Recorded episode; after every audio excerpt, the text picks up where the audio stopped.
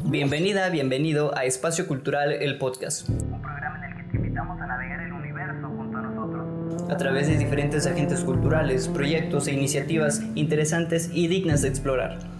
Ábrete el cinturón porque estamos a punto de aterrizar en terreno desconocido. ¿Qué tal? Bienvenidas y bienvenidos a un nuevo episodio de su podcast. Espacio Cultural. Estamos comenzando una nueva decena, muy feliz, el episodio número 81 y en esta ocasión eh, vamos a hablar eh, quizá de un tema más familiar, más parecido este, a lo que me gusta hacer, que es esta cuestión de la gestión cultural. Este, Obsesionado. y bueno, eh, tengo la oportunidad de, de platicar con Andrea Ruiz, quien es la directora creativa de, de Tequio. Este, Andrea, ¿cómo te encuentras en esta ocasión? Será que aún no se llenaba la Hola Rafael, muchas gracias primero por la invitación. Eh, estoy muy contenta de poder compartir contigo y con tu audiencia. Eh, Bueno, muchísimas gracias Andrea por, por caerle al, al podcast, por prestar este, un poquito de tu tiempo. Ya, ya hemos visto, ya hemos experimentado que, que este, siempre hay alguna situación ¿no? que, que se cruza, ¿no? Y es parte de, de- del podcast también, yo creo, este, es parte de, la identidad del podcast, este, que nunca, que nunca salgan las cosas este, como uno quiere, pero bueno, son cosas que, que suceden. Me gustaría preguntarte, Andrea, antes de, de, de irme hacia tu trayectoria personal, este, ¿cómo surge Terquio y en qué condiciones? Porque según yo tiene más de 10 años esa, eh, este, esa agencia, ¿no? Entonces, ¿cómo surge? ¿En qué condiciones? Porque definitivamente hace 10 años eh, la condición de los artistas, del arte en el estado, pues no era el mismo, ¿no? Entonces, cuéntanos cómo- un poquito de historia. pues mira, Tequio como tal, sí, el próximo año va a cumplir 10 años. Eh, antes de ser Tequio, se llamaba Red Cultural y em, bueno, era un proyecto que comencé estando en la universidad. Y básicamente la escena cuando yo comencé Tequio estaba eh, como está ahora, ¿no? Solo que quizá los medios para activarla son distintos. Eh, estaba mm, bastante activa, bastante movida, había mucha efervescencia en, creación eh, musical, visual, literaria, en todas las ramificaciones, digamos, había mucha, mucha creación. Eh, yo estaba saliendo de la universidad, yo salí, yo estudié mercadotecnia, en ese tiempo estaba trabajando en un periódico y básicamente mi idea era propiciar que la escena cultural independiente fuese sustentable, que se pudiera generar un sistema en donde no necesariamente el dinero fuese un obstáculo, porque algo que me encontraba muchas veces como, como un obstáculo para crear y para generar eventos era la frase famosa de no hay dinero. Entonces, yo veía, bueno, hay artistas hay mucha gente interesada que no necesariamente tenga que ver con el área institucional, aunque también.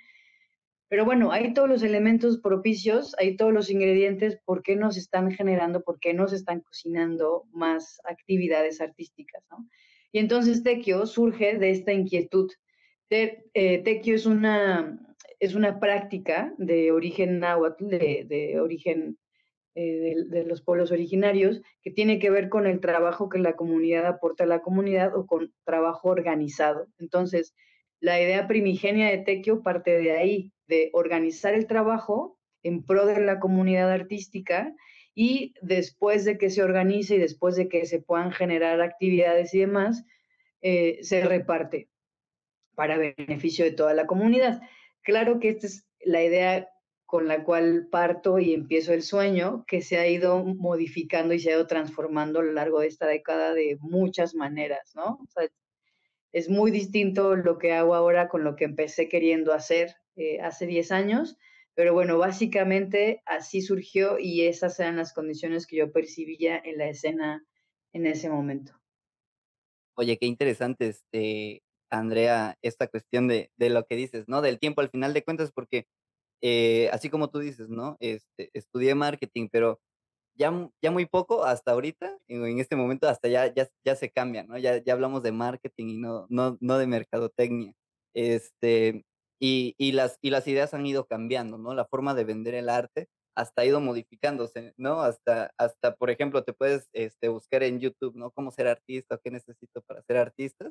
Eh, y ahorita ya te acotan, ¿no? Al menos tener tus redes sociales y compartir este, de manera pues regular alguna que otra cosita, ¿no? Para empezar a generar tu público y este, crear tu audiencia y tu marca personal o tu marca artística, etcétera, ¿no? Este, eh, y me imagino que dentro de todo eso, pues son, eh, son las cosas que ustedes consideran, los retos que han tenido que, que, afrontar y esas oportunidades también, ¿no? Eh, digamos, esto que estabas hablando al último, ¿no? Ha ido cambiando la cosa.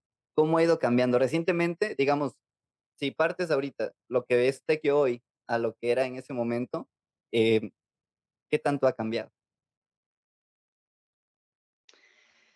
O sea, mu- mucho, ¿no? Quizá no tenga una respuesta en, en términos cuantitativos de, de cuánto, pero sí cualitativamente me parece que la forma en la que em, ofrezco y en el cómo ayudo, cómo sirvo más a los artistas o a la escena, eh, eso, eso ha cambiado muchísimo, ¿no? Empecé sobre todo tratando de enfocarme como en, en aquel tiempo, vamos a decirlo así, que tampoco es mucho, pero como han habido muchos cambios vertiginosos, eh, sí parece que pasaron muchas cosas, o mucho tiempo más bien, eh, no era tan común que hubiera, por ejemplo, eh, buenos videos, buenas fotografías, no había tanta accesibilidad a cuestiones de diseño ni cuestiones audiovisuales, ¿no? Entonces yo comencé un poco por ahí, como ofreciendo el tema de este, representación, ¿no? De yo voy a conseguir a alguien que haga las fotos, alguien que haga esto. No era tampoco tan sencillo las entrevistas en, en radio o presentaciones en otros lugares, etcétera. O sea, me iba más en términos de imagen o de publicidad. Eh, luego, conforme fue pasando el tiempo, me empecé a dar cuenta que no era solamente que hubieran limitaciones en términos de publicidad o de comunicación, sino que los artistas también necesitaban eh, plataformas en donde se pudiera difundir su trabajo. Entonces me empecé a involucrar en el periodismo cultural y empecé a participar en diferentes eh, plataformas con secciones culturales. En la radio hice un par de programas que tenían que ver con la agenda cultural, eh, tanto de música como de una miscelánea, ¿no? Donde se hablaba de varias cosas, sobre todo de, del quehacer. Eh, en esa etapa me di cuenta que tampoco era eso, ¿no? O sea, la gente sabía que existían actividades, eh, la gente sabía que habían cosas que hacer, pero no iba. Y entonces empecé a darme cuenta de como que vas viendo dimensiones conforme más tiempo te quedas en una escena, ¿no? Dimensiones, facetas, eh, vórtices que se unen también dentro de eso. Entonces, la última fue, yo creo que tiene que ver más con una cuestión de eh, cuestiones personales, ¿no? O sea, si un artista no cree en lo que está haciendo, muy difícilmente se va a comprometer con su obra, va a tener un discurso de trasfondo poderoso y de contenido que quiera transformar en una obra y esa obra muy difícilmente va a conectar con quien lo está viendo porque no le está diciendo nada, porque no hay nada detrás que realmente quiera ser dicho. Entonces empecé a, a estudiar una formación en Gestalt que es un tipo de terapia que es mucho más, no voy a decir cognitivo-conductual, pero sí es una terapia mucho más pragmática, más, más confrontativa, digamos. No es como el psicoanálisis que hablas y hablas, sino que vas como a conflictos muy puntuales y a resolver cosas de manera muy puntual, ¿no? Entonces, cuando estudié esta, eh, esta formación, no solamente me ayudó para, para cuestiones personales en mi vida, sino para poder integrar todas esas herramientas para que los artistas, además de quitar bloqueos creativos y poder ofrecer su obra de manera eficiente, de manera atractiva, de manera innovadora y además coherente con su discurso como artista, pudiera también quitarse limitaciones en cuestión de pensamiento que le impiden mostrarse o decir lo que realmente quiere decir. Si es que hay artistas o más bien los que se acercan, que están interesados en profundizar, digamos, en su proceso creativo desde ese lugar. Habrá quienes digan, no, yo no tengo interés en meterme en esas áreas de mi inconsciente y está bien, cada quien decide por dónde, pero yo empecé a trabajar con los artistas más desde ahí, ¿no? Como que estuvieran interesados en alinear todo su trabajo personal o su proceso personal con su proceso creativo y desde ahí encontrar una línea mucho más poderosa para conectar con eh, su cliente o para quien quiere que tenga su obra o vaya a sus conciertos o presentaciones. ¿no? Ok, perfecto. Ahorita este, me está surgiendo una pequeña duda, Andrea. Me encantó este, esto que dices y cómo, pudiste observar quizá y por ese medio este, puedan desarrollar un mejor este, em, pues trabajo. Al final de cuentas, este, las, personas creativas. Pero en este sentido, em, si pudiéramos hacer como un promedio, eh, digamos, eh, ¿con qué artistas o con qué disciplina has, has este, podido eh, colaborar más? Creo que he estado más involucrada en cuestiones escénicas, o sea, trabajos con, eh, con gente que hace teatro, con gente que hace música, con gente que hace danza. Em, también estuvimos participando por ahí en una feria de arte, en presentaciones del libro, en cuestiones de pintura, trabajamos con galerías, eh, con pintores que también estaban buscando subastar sus piezas o cosas así, pero me parece que las artes más consistentes con las que hemos trabajado son las escénicas.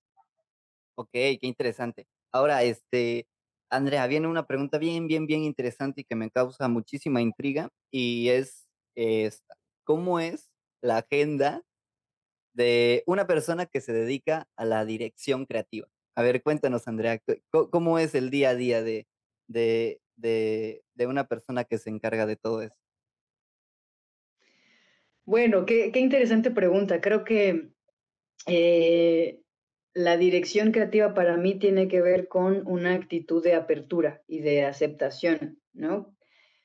Creo que la creatividad, más que un talento heredado, que mucha gente tiene esta idea, ¿no? De que la creatividad es, como yo no me considero creativo y no nací con ese talento y ya está, pero yo, yo siento que es más un músculo, algo que se desarrolla y que para desarrollar ese músculo, creo que para mí es muy importante la apertura a las experiencias que la vida te ofrece cada día. Es decir, en mi experiencia no hay una no hay una rutina, ¿sabes? O sea, no es como que siempre hago esto, ta, ta, ta. Bueno, de, de cajón podría decirte que mi rutina podría ser un café, pero es lo más consistente que, que hago por las mañanas.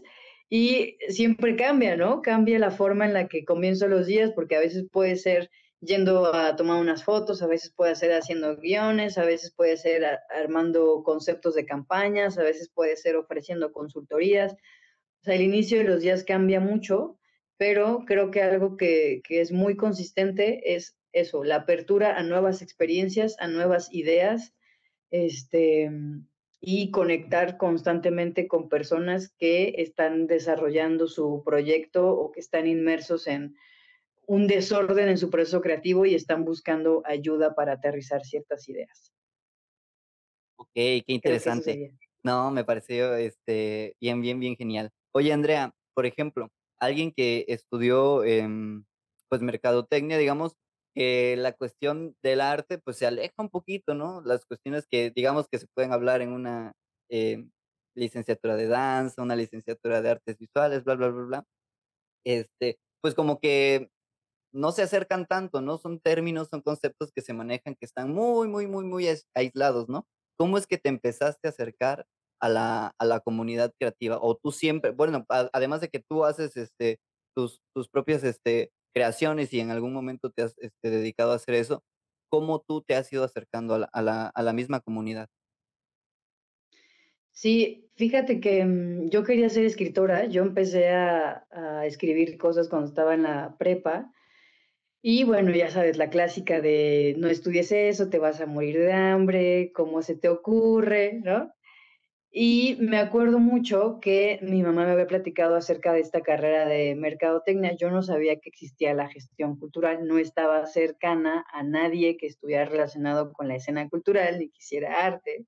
Entonces, no sabía que existía. Entonces, cuando recibo un no de: "Yo no te voy a apoyar para que estudies eso, pero estudia otra cosa y luego, si quieres, estudias eso", eh, decidí que el marketing era una muy buena idea porque quería hacer marketing cultural. O sea, desde que entré a la, carrera, yo entré con la conciencia y con la intención de esas herramientas que iba a aprender ahí, las iba a utilizar para vender arte o para acercar eh, todas las opciones y oferta cultural a la gente. Entonces, desde que entré a la universidad, yo estaba en un programa de radio, ahí es donde yo trabajaba en la radio y hacía estos programas que tenían que ver con la agenda cultural. También empecé ahí el programa de Coya Rock, que ahorita ya tiene más de 10 años al aire, con Esteban y con Calixto. Eh, y empezamos a llevar bandas para que grabaran en la cabina y empezamos a involucrarnos mucho en toda la parte de, gestión de eventos, etcétera. Este, y ahí, o sea, yo nunca me alejé, digamos, ¿no? Siempre estuve eh, con trabajos que a lo mejor no tenían tanto que ver con la cuestión cultural, pero siempre apoyando y gestando eventos en paralelo, ¿no? Entonces, Em, digamos que así fue como se cruzó y como se complementó todas las herramientas que aprendí en la carrera con, eh, digamos, mi, mi quehacer o mi trayectoria en la escena artística. Ok, qué interesante. ¿Y qué, qué, qué decían los compañeros este, de tu carrera que tú te querías este, enfocar en, en, ese rubro? ¿Qué, qué, te decían? ¿Igual te invitaban a, a lanzarte a otros lados?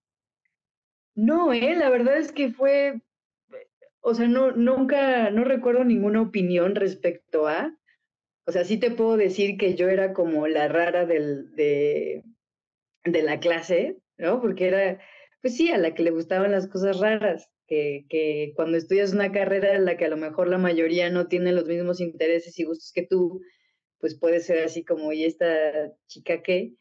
Pero eh, tampoco mal, ¿eh? O sea, también me llevaba bien con ellos, o sea, aprendí todo lo que en la carrera te enseñaban en, en, cuestión de desarrollo de marca y demás. Lo aprendí muy bien como para poderlo implementar de este lado, pero no, nunca hubo como malas opiniones o etcétera. Ok, qué interesante y qué buena onda, ¿eh? En realidad, este, sí, muy, muy, muy, muy, muy buena onda, este, porque pues como lo cuentas y como lo compartes, pues, al final de cuentas tuviste que que, cru que cruzar por diferentes retos, ¿no? O por diferentes caminos, y a pesar de eso, pues, de tu mente no salía la cuestión del arte y la cultura. Y eso me parece muy genial y muy, este, muy chingón, este, muy admirable en realidad. Ahora, Andrea, pasemos, este, a las preguntas finales, em, ¿cuál es tu color favorito? Mi color favorito creo que varía, depende a la etapa de la vida. En esta O sea, he pasado por el por el darks, por, eh, por el rojo, más, este, más rebelde, y ahora creo que estoy en la etapa del verde. Okey. Ahora me gusta el verde. Okey, perfecto. Em, ¿tu animal favorito? Mi animal favorito creo que serían los gatos. Okey, ¿es el mismo animal con el que te te identificas? Mm, no, fíjate que me identifico más con un pájaro, y algunos amigos me han conectado con que con los colibríes, con los colibríes o quetzales. Oh, qué padre, genialísimo. Eh, ¿tu música preferida o lo que prefieres escuchar?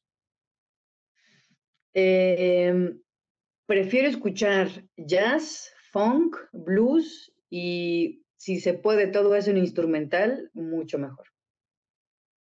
Okey, perfectísimo, eso está muy bueno.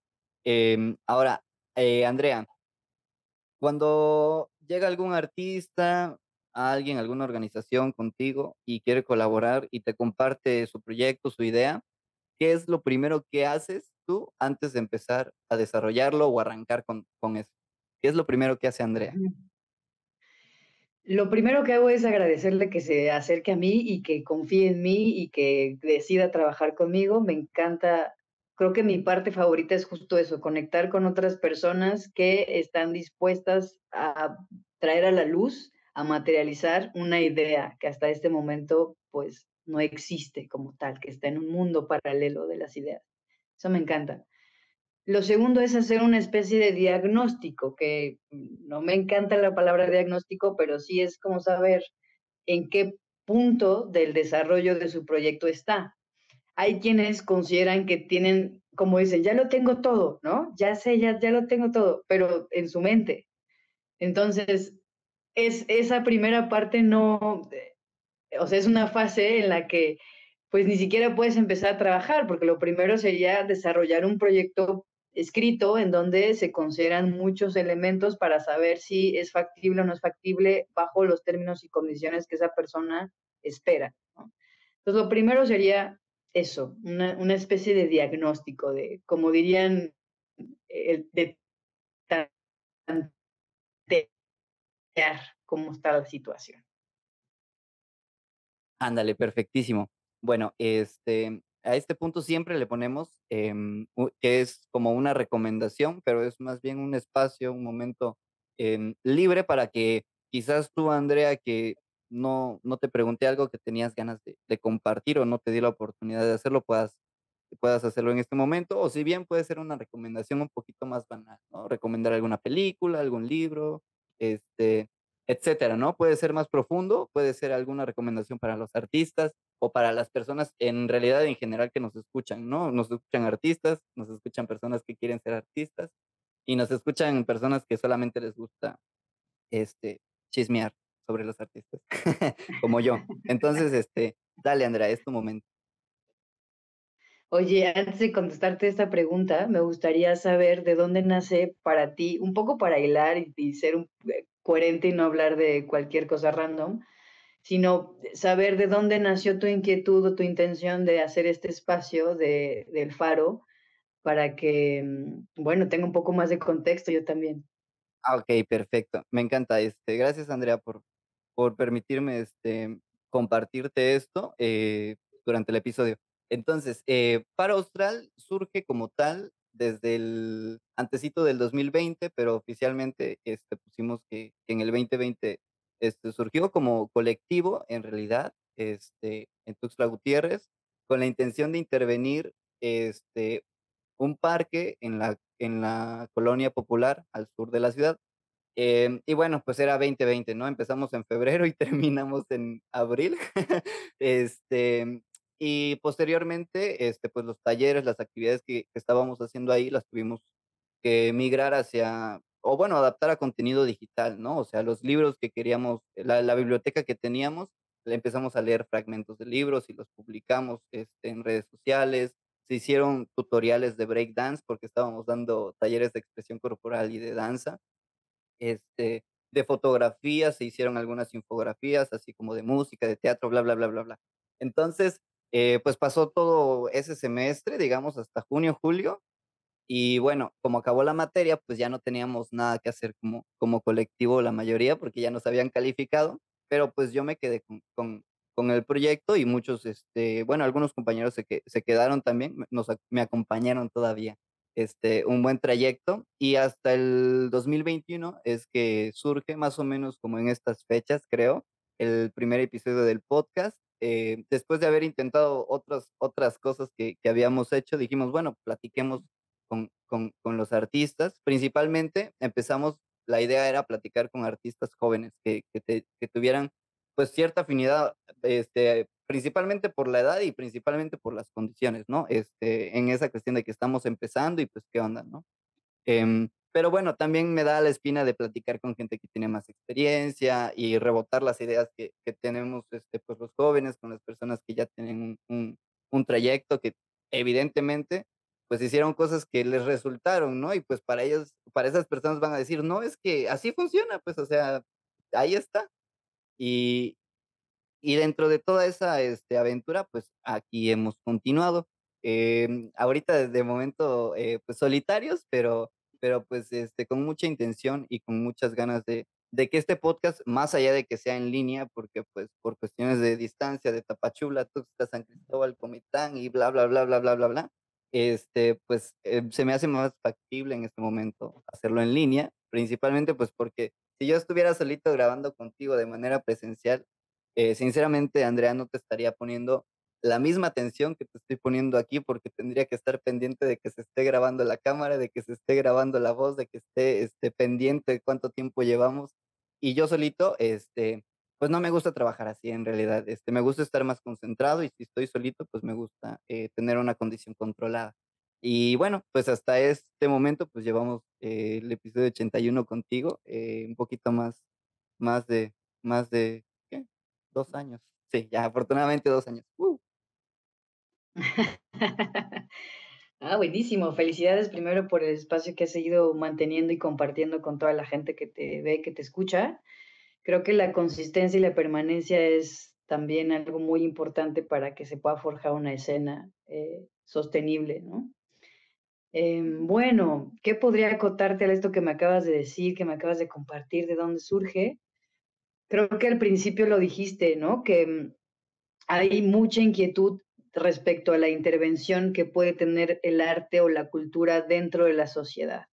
Y yo creo que el arte es una gran eh, y poderosa herramienta de transformación social. Me parece que los artistas, los, los creadores, los gestores, los promotores, em, si enfocamos toda nuestra energía y todas nuestras capacidades, todas nuestras herramientas en poder, en pensar em, qué soluciones y qué escena queremos mostrar, para mí es un privilegio, ¿no? Para mí es un privilegio tener todas estas herramientas y talento a la mano, más allá de tener este pensamiento de cuánto sufre el artista o los, los gestores y los promotores. La otra vez les hacía esta reflexión, porque comenzaba una pintora a hablar acerca de la falta de apoyo en muchos aspectos para los artistas, ¿no? Que no es un tema nuevo, no, no digo que no suceda, claro que suceda, pero le dije, ciertamente falta mucho apoyo, pero ahora imagínate cuánto apoyo le falta al promotor o al gestor, que es el que se dedica a difundir qué es lo que tú consideras que, que se necesita, ¿no? Es decir, o sea, hay muchos dentro de toda la escena cultural que quizá no tengamos los apoyos que nos gustaría tener, pero para eso quisiera eh, parafrasear a Saúl Alinsky, que es un sociólogo eh, cuyo trabajo admiro mucho, y él decía, para cambiar algo, primero hay que aceptarlo. Entonces, me parece que si partimos de esa premisa de aceptar que la escena es como es y que todos los involucrados aportan talento, creatividad, herramientas y recursos, la escena muy posiblemente pueda construirse desde un lugar sostenible y beneficioso para todos y para todas. Pero si enfocamos nuestra energía, nuestras ideas y nuestras emociones en quejarnos de lo que no hay, nos vamos a alejar de lo que sí podemos hacer con lo que hay. Entonces, la invitación sería a colaborar en lugar de competir, sería crear en lugar de quejarnos, ¿no? de encontrar nuevas formas de organización para que esa organización cada vez sea más precisa, más eficiente, sin que eso implique eh, sacrificar nuestra esencia como artistas, porque existe también mucho esta idea de que ah, es que yo no quiero entrar al mercado del arte porque así voy a sacrificar mi, eso, mi esencia como artista, ¿no? Y no es así, se pueden tener las dos cosas pero es necesario que nos organicemos, es necesario que aportemos todo lo que, lo que hemos aprendido. Y bueno, eso sería básicamente lo que me gustaría compartirte a ti y a tu, a tu audiencia. Muchísimas gracias, Andrea. Este, en lo personal, Sí, gracias. inspirador. En lo personal, inspirador y, y, este, y concuerdo con, con esa situación, ¿no? Hay que aceptar las cosas, este, pues, como están para poder cambiarlas, porque si no si no vemos lo que debemos de cambiar, pues, ¿cómo vamos a cambiarlo, no? Eso definitivo. Ahora, este, Andrea, antes de despedirnos, compártenos tus redes sociales, ¿dónde podemos encontrar todo lo que haces, cada evento que te toca compartir, dónde lo podemos encontrar? Sí, pues mira, estamos en, en Facebook como Tequio Colectivo, en Instagram también estamos como Tequio Agencia, también tenemos la página web que es www.tequiocolectivo.mx y ahí estamos constantemente publicando los talleres, las consultorías y todo el material y campañas de, difusión que hacemos para otras, eh, otros proyectos, otras artistas, otras creadoras. Okey, perfectísimo. Bueno, pues vamos a seguir, este, las redes sociales de de Tequio. Este, Andrea, ¿tú tienes redes sociales? ¿Compartes algo por ahí? Casi no soy de, de bueno, en, la- en Facebook me pueden encontrar como Enrinus, pero eh, honestamente estoy más clavada con las redes sociales de la agencia. Okey, perfectísimo. Eso es eso es, este, bueno y saludable también, ¿no? Igual a mí de repente se me van, este, las ondas con una red y con la otra red, y digo: "No, mejor la de Fabi". Exacto, mejor En vez de la personal, mejor, este Pero sí, bueno, Exacto. pues muchísimas gracias, este, Andrea, muchísimas gracias a todas las personas que lleguen hasta este momento del del episodio. No se olviden de compartirlo, de comentar, eh, pues, el momento que más les gustó, el momento en el que no les parezca lo que diga Andrea, lo que no les parezca lo que diga yo, este, concuerden o no, compartan, coméntenlo y bueno, eh, síganos en redes sociales, a Tequio, a Paro Austral y bueno, nos vemos en una próxima ocasión. Hasta luego. Adiós, Rafa, gracias.